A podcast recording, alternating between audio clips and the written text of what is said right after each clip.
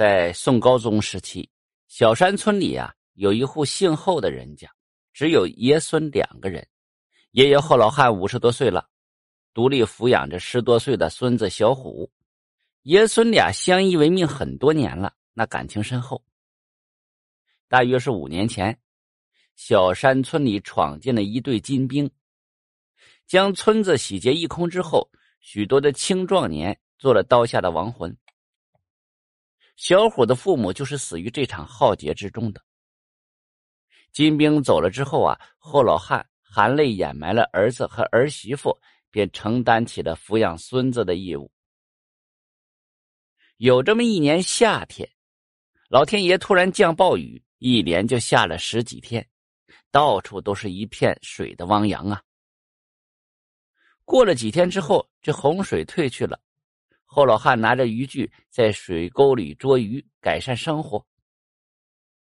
后老汉就看见那河边漂浮着一条大鱼，便用捞网去捞。哪知这条大鱼的力气大，拖着这捞网就往河中心游去了。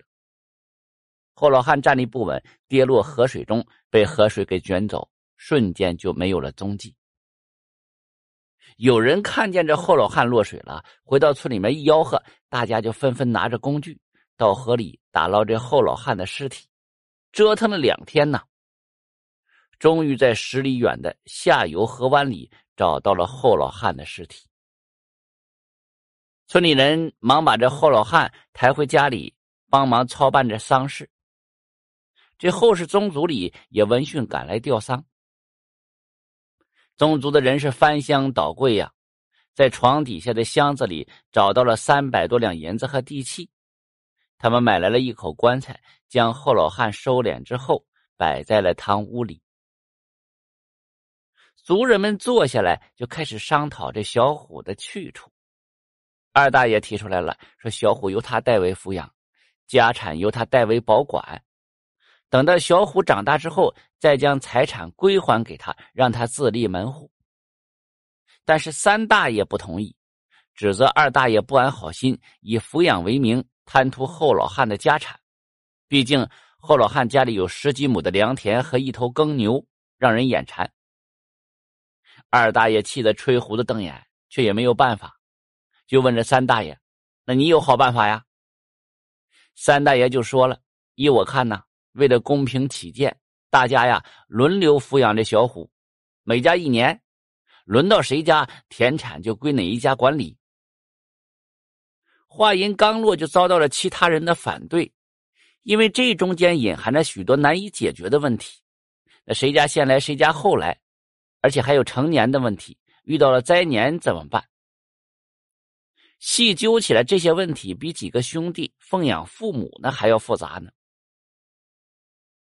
几个人吵来吵去，最后的焦点不是在小虎的抚养权上了，而是落在田产的归属上了。其实大家都是心照不宣，都惦记着那点田产。要是这后老汉没有十几亩良田和一头耕牛，谁会管这小虎的死活呀？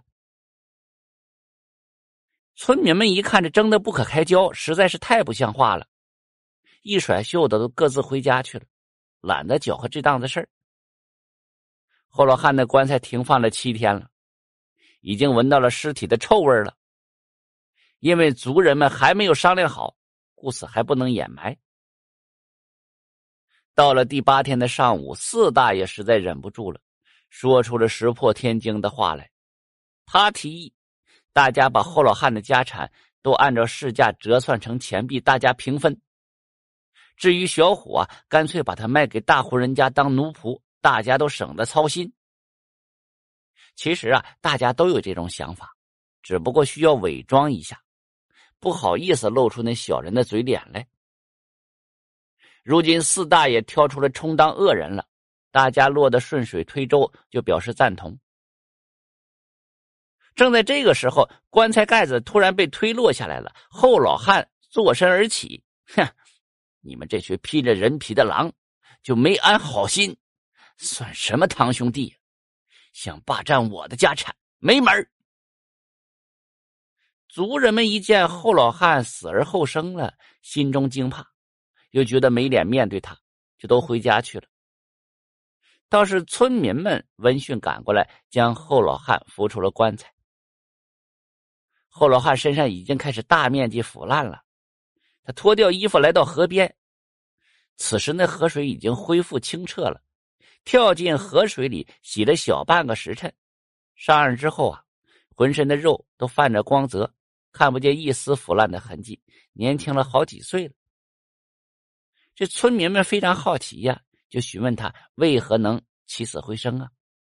后老汉笑眯眯的：“嗨，我这是做好事得到的回报。你们还记得我放生了一条长虫的事吗？”村民们是纷纷点头表示记得。那是二十年前的事情了，小虎还没有来到人世呢。盛夏的清晨呐，一位姓张的渔夫拎着撒网到河里捕鱼。一网下去，网住了一口碗口粗的大水蛇。这张渔夫大喜呀，拖回了家里，打算用这蛇肉下酒。半路上遇到了后老汉了，当然了，他那时候还很年轻，他就拦住了张渔夫了。这么大的水蛇呀，你吃了会折寿的，我劝你放了他。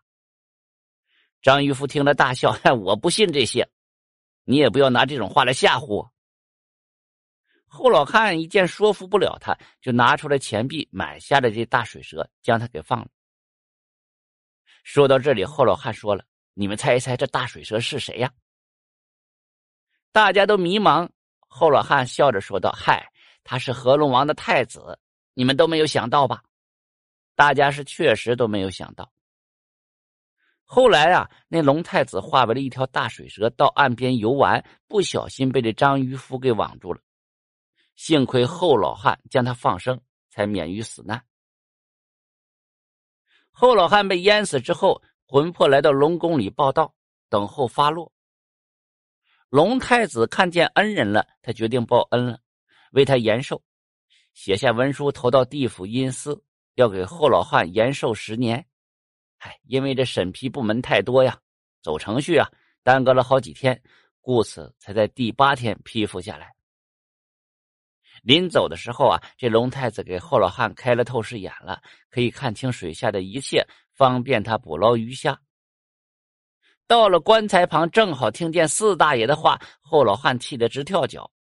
要是他不能起死回生啊，那小虎啊可就惨了。龙太子将后老汉使劲一推，他便醒了过来，正在气头上，毫不客气的将几个堂兄弟是一阵臭骂。因为有了透视眼，那后老汉捕捉起鱼来，那是一捉一个准。他抓来了许多鱼，摆下了百鱼宴，宴请村民们。自此之后啊，他家那是鱼香不断呐。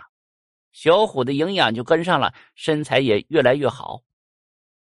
成年之后啊，后老汉已经靠卖鱼积攒了八九百两银子，委托媒婆给小虎说了一门亲。半年之后，选了一个好日子，给小虎完了婚了。后来这后老汉无疾而终，小虎啊算了算，恰好是起死回生的第十年。